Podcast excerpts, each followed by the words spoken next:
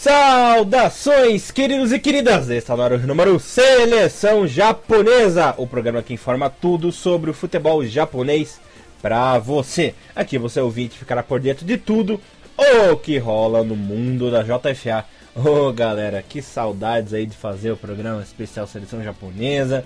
Mais ou menos um, dois meses que a gente já não fazia, né, Tiagão? Exato. Estamos aí de volta com tudo, tudo. Estamos aí de volta com a seleção. Pena que com as notícias um pouco tristes, né? Mas enfim, você está na companhia de Elias Falas, o gordinho alegria na apresentação e comentários dele.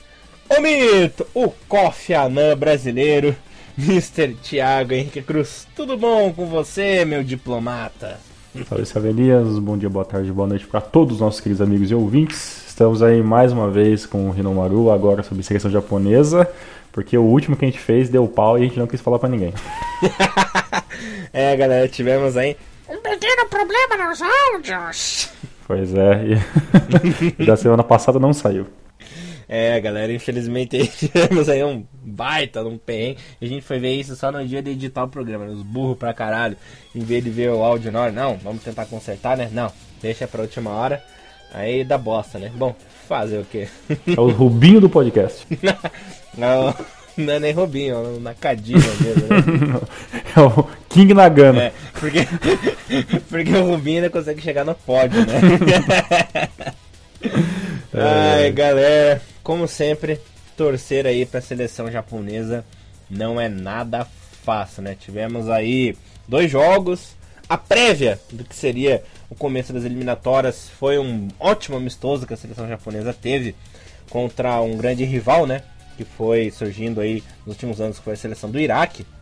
Uma vitória fácil, uma vitória esmagadora, jogando lá em Yokohama, né? No estádio do Yokohama Marinos, vitória por 4 a 0 com gols do Honda, do Makino, o Okazaki, isso tudo no primeiro tempo. E depois o Genki Haraguchi aí marcando o último gol.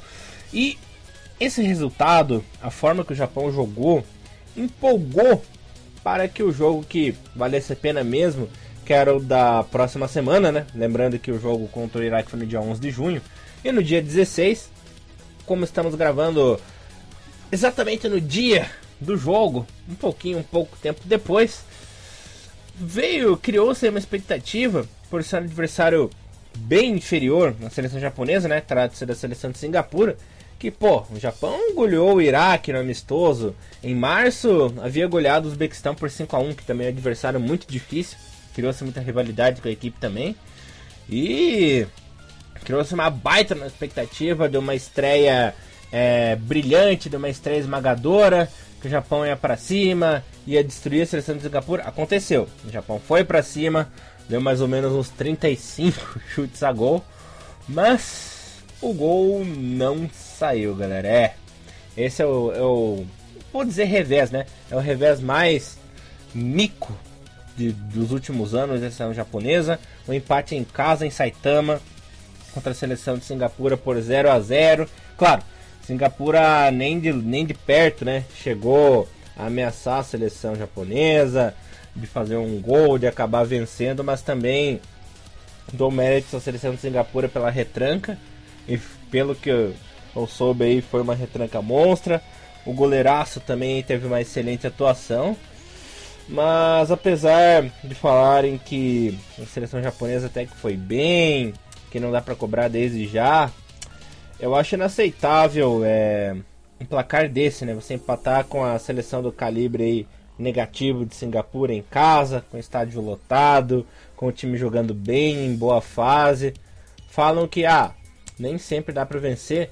Mas esse, eu não sei a tua opinião, Tiagão, mas esse tipo de jogo, na minha opinião, é aquele jogo que você tem a obrigação de vencer, né? Claro, primeiro aí. Você quer falar primeiro do jogo do Iraque? Quer falar do Singapura direto? não, não, pode, pode ficar à vontade aí. A gente faz um acatado geral. Hum, porque olha, eu fiquei super indignado. Eu acho inaceitável a seleção japonesa com os jogadores que tem com o elenco que tem, com a estrutura que tem, chegar lá e empatar em casa contra Singapura. Claro, é uma seleção em ascensão, mas nem de perto, né? É uma equipe que poderia beliscar esse pontinho, que poderia assustar a seleção japonesa. Olha, eu não sei, Tiagão.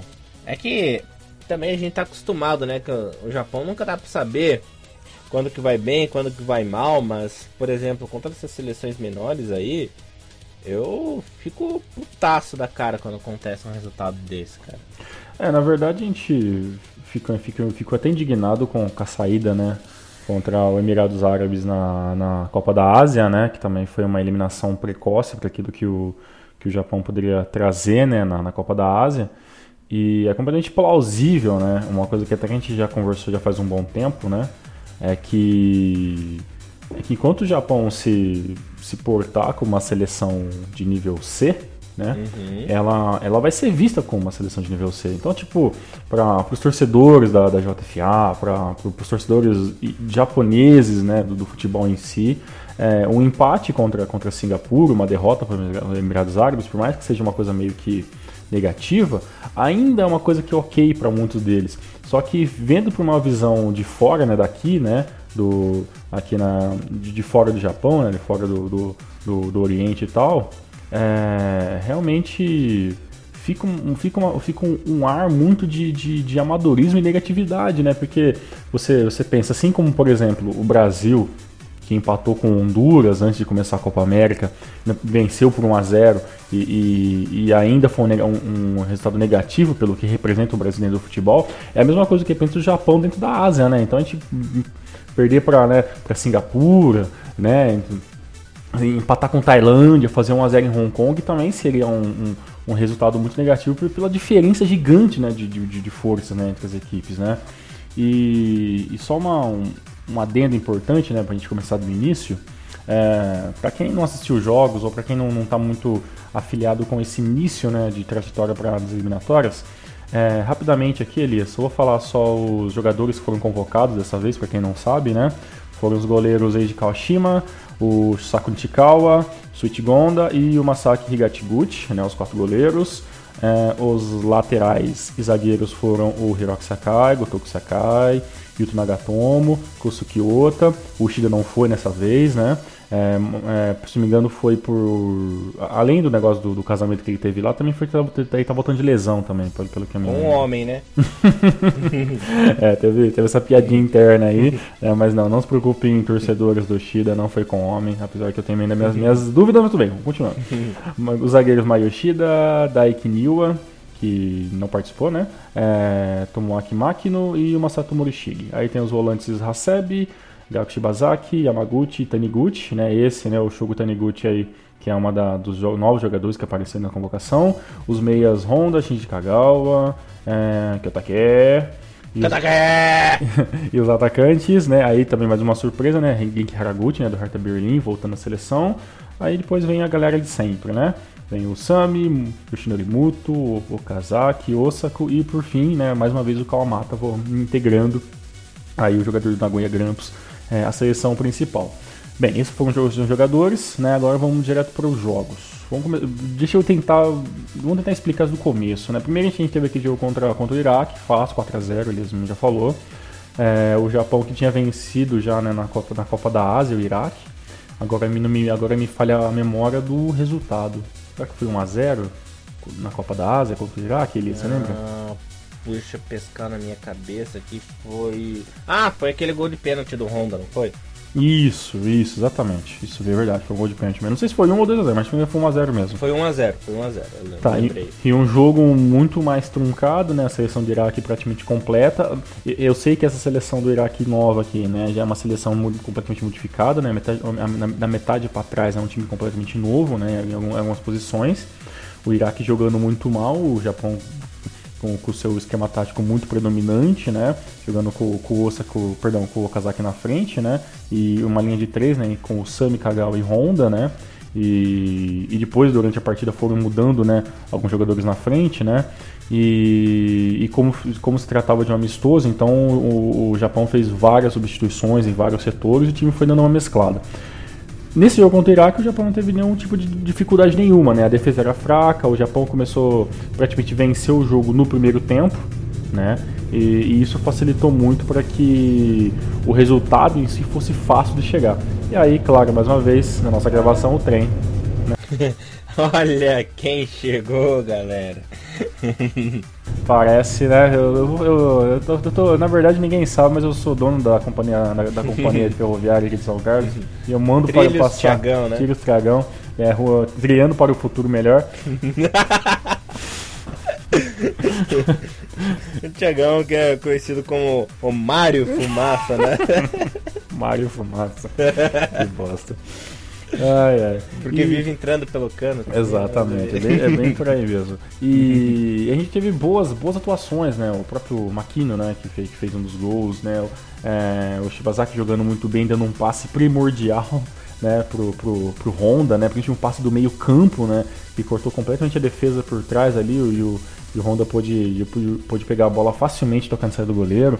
A gente teve o gol do Genki Haraguchi, né? Que, que foi, por mais que seja, foi um, um pouco de erro da zaga ali, o Haraguchi bateu bem ali, conseguiu tirar do goleiro e a bola acabou entrando. Então foi um, foi um jogo que aconteceu tudo, tudo de certo pro Japão, né? E aí, claro, por, por ter feito um, um amistoso tão em bom em alto nível, é claro que o Japão entrou como, como principal para meter uma goleada né, em Singapura, né? O próprio, a, a própria imprensa de Singapura já, já meio que dizia que uma derrota na estreia contra o Japão seria normal, né? E que Singapura, que, que já tem uma vitória, né, no, no grupo, estaria aqui lutando aí para fazer seis pontos contra o, contra o Afeganistão, ou, né, ou contra, ou, se não me engano, contra o Afeganistão, contra, contra a Síria, que é o próximo jogo do de Singapura. E e era isso, né? O Japão tinha tudo para vencer o jogo, então com favorito, estádio lotado. É, o, o time não, é- não entrou um time mesclado né, contra a Singapura, entrou praticamente o mesmo time, né? A, a- a grande diferença entre, entre um time e outro foi que o, o Ota né, entrou jogando nesse jogo, né? O, o lateral no lugar do, do, do Nagatomo, né? É, o restante do, do, do time é praticamente o mesmo, né? né? Kagawa, Honda, Osami e Okazaki na frente, Hasebe e Shibazaki no meio, né? Então o, o, time não entrou, não entrou mesclado. Eu, é, se não me engano, eu e Elias estava até com- comentando antes do jogo ontem que talvez o, o Japão entrasse com um mistão, né? E que um mistão do Japão para fazer vários, vários testes seria mais do que justo até, né? Que talvez faria um ou dois gols no primeiro tempo, segurava o jogo, poderia ali trocar a dupla de zaga, né, para ver como é que funcionava. Podia colocar o, o Shogo Taniguchi, né, para ver como é que como é que ele se saía, né? Talvez o Kawamatsu tenha uma chance para poder mostrar um pouco mais do, do poderio ofensivo que ele tem e que vem funcionando muito bem no, em alguns jogos, né? Do, do Nagoya Grampus, né?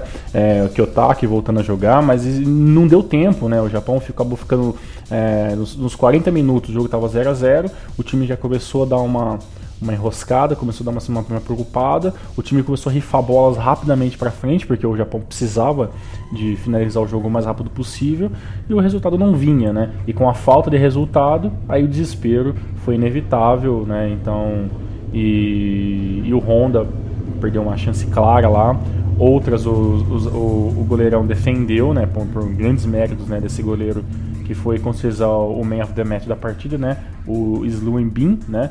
Que é o goleiro lá do, do da, Esmilinguido? Esmilinguido lá, do Formiguinha, né, o de, de Singapura. E, e, praticamente não há muito do que dizer, né? O Japão com mais quase 70% de posse de bola, 35 chutes a gols, né? E o placar final 0 a 0 E uma última observação: o time de Singapura chegou na meta do Japão apenas três vezes, tá? E realmente, de forma geral, acatado geral, foi acontecendo nesses, nesses últimos dois jogos. Lá no blog do Thiago Bom Tempo tem textos grandes, muito bem explicativos, com notas, com tudo bem, aquilo que o pessoal já, já deve conhecer. Entre lá e dê uma olhadinha para vocês entenderem melhor como funcionam esses últimos dois jogos da seleção japonesa, Elias. Sim, senhor Mr. Thiago Henrique Cruz. Passando aqui a classificação do grupo, né? Lembrando que a seleção japonesa está aí no grupo E, onde a grande líder em primeiro lugar está Singapura, com 4 pontos já, com duas partidas disputadas. Em segundo, a Síria, com um joguinho feito com 3 pontinhos. Seguido do Afeganistão em terceiro, com dois jogos, né? Com 3 pontinhos.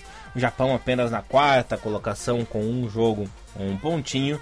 E na quinta colocação, o Camboja com nenhum e com duas partidas. Lembrando que o Japão volta a jogar pelas eliminatórias apenas em setembro contra Isso. a seleção do Camboja. Dia no 3. mesmo- exatamente, dia 3 de setembro, no estádio de Saitama. novamente, né? E jogos oficiais de seleção japonesa teremos em agosto, né? No dia 2 de agosto, a seleção estreia na China pela Copa do Leste Asiático, né? Contra a seleção da Coreia do Norte. Depois, no dia 5, temos o Super Clássico da Ásia contra a Coreia do Sul, também na China, né? Pela mesma Copa. Fechando a primeira fase, enfrenta os anfitriões no dia 9 de agosto. Esses são os compromissos mais próximos da seleção japonesa. Depois disso, temos aí no dia 3 de setembro contra o Camboja, é, como havia citado em Saitama, né? E também pelas eliminatórias no dia 8 de setembro contra a seleção do Afeganistão, Mr. Thiago Cruz. Jogos teoricamente fáceis, né? Para a seleção conseguir a recuperação, já que a primeira rodada foi um mico, né? Pois é, Elias, é... agora o Japão pega os dois, ao meu ver, os dois mais fracos do grupo, né? É, pega, pegou, né? Pegou primeiramente é, o time de Singapura que dá para vencer, né? Agora pega o Camboja, né? Depois pega o Afeganistão e, e só depois que, que, que fecha o, a primeira rodada de todos, né? Do grupo contra, contra a Síria lá, dia 8 do 10. É, e daria para vencer esses dois jogos, né? Mas né? É claro que eu não estou pensando nessa pré-Copa da pré-eliminatórias, porque para mim ainda são uma pré, cara, sabe? Esses bandos de grupo com cinco cada um, eu acho um, eu acho até inacreditável né, algumas, algumas seleções da Ásia participarem desse negócio. Eu sou muito contra isso. Eu acho realmente que algumas seleções deveriam ir direto para a última fase, ou sabe, e, e, porque eu acho muito cansativo, né? Mas aí entre outros problemas de, problemas de FIFA, não sei o que, outras coisas que não, a gente vai nem perder tempo conversando. Mas é, eu acho uma eliminatória muito grande, muito cansativa, muitos grupos, é muito, faz grupo, desfaz grupo, muito grupo. Eu, tipo, eu sou meio contra esses esquemas. Mas, né, é, somos obrigados a jogar, então temos que jogar mesmo. Acho que passa facilmente desse grupo, né? Obviamente. É, é, ninguém acredita que um Japão não vá passar de um, de um, de um pré-grupo desse, né? Com, com, com cinco seleções, sendo que três né, jamais, entendeu, conseguiriam chegar na Copa do Mundo nesse momento atual deles. É, então dá para se vencer e jogar depois o, a, a, última, a última partida contra, contra a Síria dessa primeira, dessa primeira fase, né, de jogos de volta, para tentar é, finalizar né, esses, esses primeiros quatro jogos em primeiro do grupo. Temos que ver os demais, os demais jogos, né? Com certeza o Japão vai voltar um pouco mais, um pouco mais mordido, né? em setembro para jogar contra o, contra o Camboja. Ainda mesmo que vai jogar em casa, né? Vai ficar um, um amargo um pouco, um pouco chato, porque finalmente aconteceu uma coisa boa nesse jogo, né? O Japão saiu de campo vaiado. Né? Ah, tá enfim, a, a, torcida né? vaiou o Japão, né? Teve sim vaias, algumas manifestações. Talvez o público japonês está começando a entender que não é, não é, muito bem por aí, né? Muito vamos jogar, vamos jogar, se empatar, beleza. A galera começou a cobrar um pouco mais, porque realmente se, se, se, tá, se, se, começar com uma dificuldade nesse grupo E, quando passar de fase e virar apenas dois grupos, e aí sim o bicho pega, vai ficar muito complicado isso. Ah, vai mesmo, né, Tiagão? É. Confesso que eu fiquei um pouco assustado, né? Sim, porque não, não é uma coisa que, que a gente praticamente espera, né? Rapidamente por todos os grupos da Ásia aqui, Elias. No, no grupo A, temos Palestina, Arábia Saudita, Emirados Árabes, Timor-Leste Malásia, nessa mesma ordem, tá? Palestina e, e Arábia Saudita, né? Em, em, com, cada um com três pontos, junto com Emirados Árabes, né? São os líderes do grupo nesse momento. O grupo B tem Jordânia, que é Kirguistão, Austrália, é, Bangladesh e Tajiquistão, né? Sendo que os líderes nesse momento são Jordânia e Kirguistão. Aí, Tiaguistão? Tiaguistão, né? Tiagão Guistão? e a Austrália também com uma vitória também. Também esse grupo também, sendo o Elias, com certeza acho que a Austrália vai passar fácil, né? Não tem nem muito o que falar, né? Não, não. Grupo C, o grupo mais maluco de todas, né? Temos Hong Kong, China, Catar, é, Maldivas e Butão. Olha, do jeito que é, o Qatar é uma seleção pipoqueira, eu não duvido que passe China e Hong Kong ainda. Olha, nesse momento, Hong Kong é líder com duas vitórias. Tá vendo? Né? E sendo que ela meteu 6-0 no seu botão, cara. Nossa, é igual aquele dia que meteram de 4 no botão, né? Vocês são do botão. Essa, essa seleção realmente eu desconheço, cara. Dizem que eles jogam palheta, né? Nossa senhora. O famoso futebol de disquinho. Pode ser, exatamente. Ai, caralho. É, e o goleiro não pode se mexer. o goleiro, o famoso goleiro tijolinho, né, Thiago? Ai, meu Deus. Grupo D, temos Guam, Oman, Irã, é, Turcomenistão, puta que Turcomenistão, sacanagem mesmo. E Índia, sendo que a Índia é a última do grupo, né? E Guam e Oman são Ah, líderes. Zé da Índia. Que fase da Índia, hein? Pô, tem que chamar o Dalsin. Piada próxima. grupo E, né? São o grupo do Japão. E grupo F com Tailândia, Iraque, Vietnã e Taiwan. Né? É engraçado que do grupo. Até o grupo E são cinco times, né? Do grupo F e grupo G pra baixo, né? O, o grupo F e o grupo G são quatro times, né? É que na verdade existia um quinto time no grupo F, que era a seleção da Indonésia, né? Ah, Só que a Indonésia acabou é, sendo des- é, me abandonei, desclassificada. hum. Porque eu não lembro o BO que aconteceu, mas teve um BO que o governo da Indonésia acabou fazendo uma cagada internacional lá. Vixe. E daí a Indonésia foi desclassificada de todos os eventos esportivos. Ah, então é só o grupo F então que a gente tem quatro agora, porque são todos de baixo. Grupo G com a- o time do Elias, Coreia do Sul, Líbano, Kuwait, Laos e Myanmar. Puta, Myanmar. Myanmar. Oscar Niemeyer. Você não soube me amar. Essa com certeza, não né? Coreia Myanmar. vence fácil. Puta, eles não sabem a hora de parar com a piada. E por último, o grupo H com Coreia do Norte, Filipinas, Bahrein, Uzbequistão e Iêmen. É o timinho do macarrão, né? Nissin Yemen. Sim, Iêmen, né? E nesse grupo, porque né, com certeza a Coreia do Norte né, tem grandes chances de passar ali entre os primeiros. Visualmente nesse grupo H mesmo tem Coreia, Coreia do Norte e Filipinas. Os dois primeiros do grupo, Elias, por enquanto, é isso de Copa da Ásia. Copa da Ásia não, né? Eliminatórias. Na teoria, Copa da Ásia também, né? Porque lembrando que é, as equipes que passam da pra terceira fase das eliminatórias da Copa do Mundo também conseguem vaga na Copa da Ásia, né? Então você acertou inconscientemente, né, Tiago? É, pois é, exatamente, né? Então vamos, vamos esperar pra ver o que acontece agora no mês de setembro sobre a Elias. É, ainda é cedo, galera. Mas confesso que eu já tô preocupado, né? É sempre bom deixar o pisca-alerta ligadinho, né? Pois é, Elias, mas nem tudo, nem tudo é desgraça, nem tudo é preocupação, né? Na semana passada a gente fez um ano de Rinomaru, É, galera. né? do primeiro podcast. Algumas pessoas ouviram o piloto do Elias, né? E comentaram comigo, né? as Ai, suas meu Deus do peripécias. céu. Ai, ai, ai.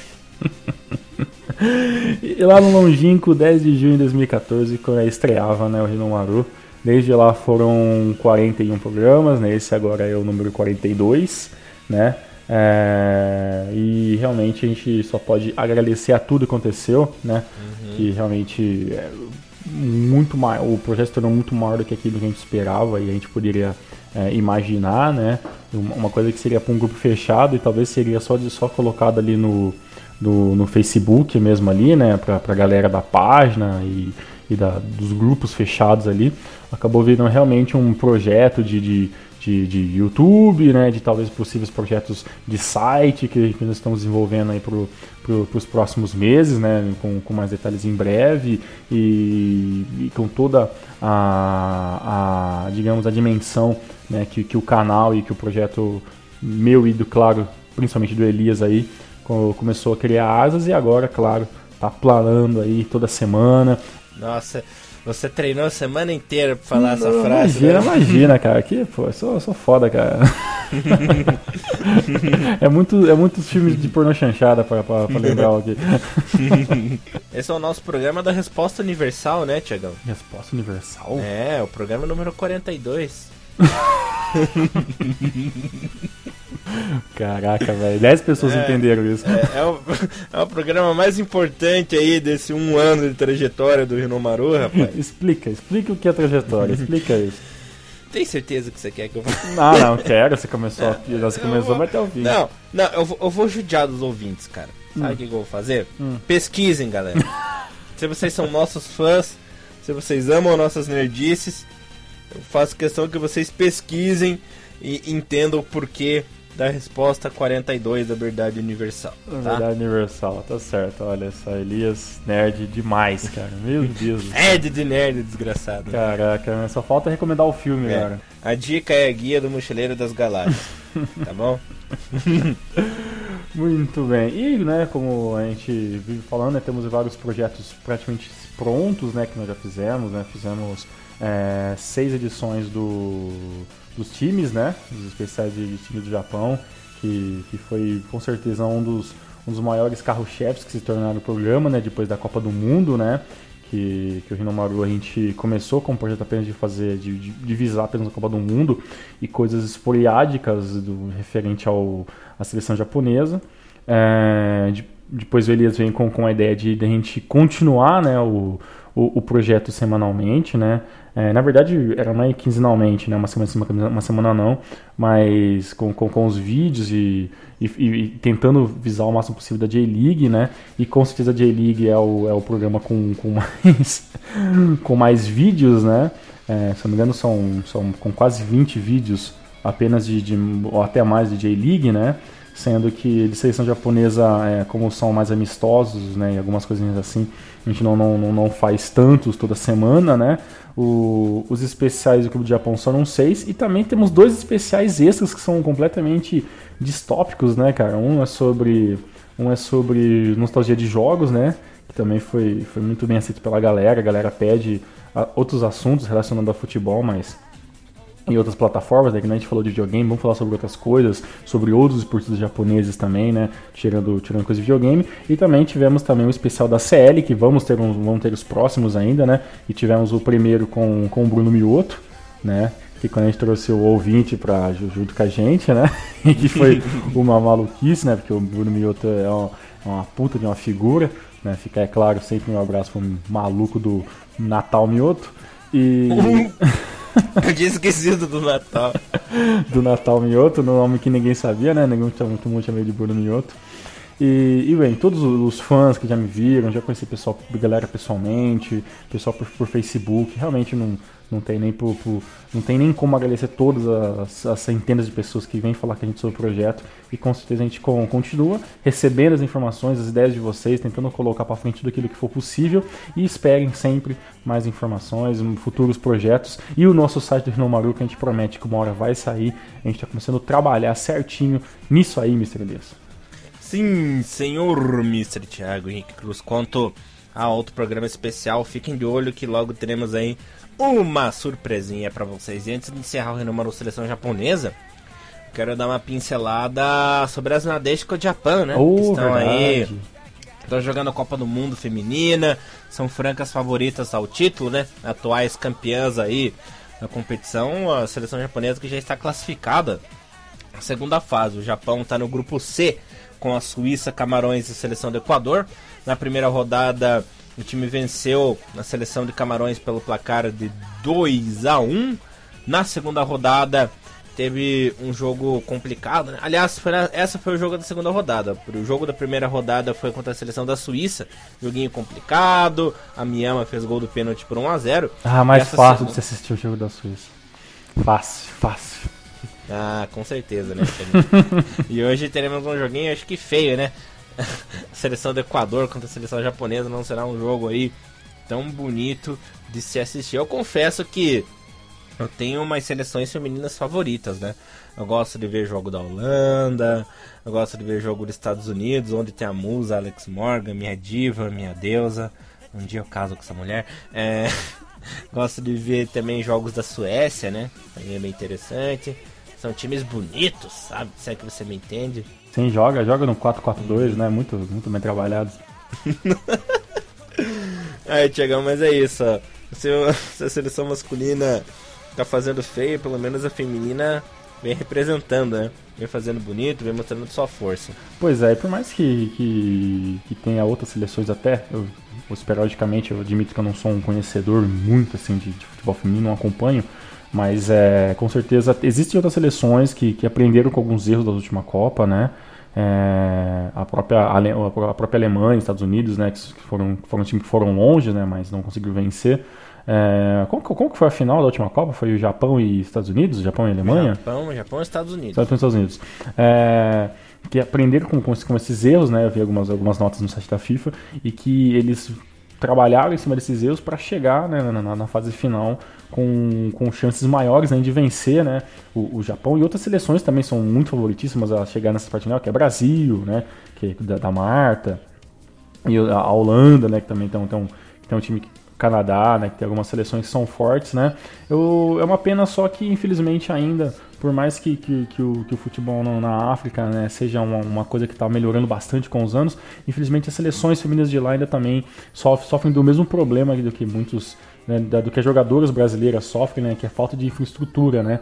Então, infelizmente, ainda não teremos uma, uma seleção africana com, com poderio forte, né? São jogadoras muito mais fortes, né? Muito mais rápidas e com uma resistência muito maior. Mas... O físico delas é ótimo. Né? Exato. Infelizmente, a parte técnica deixa a desejar, né? Por micro problemas que nós sabemos, né? Que a África, né? E aqui no América Latina também tem, tem diversos desses problemas, né?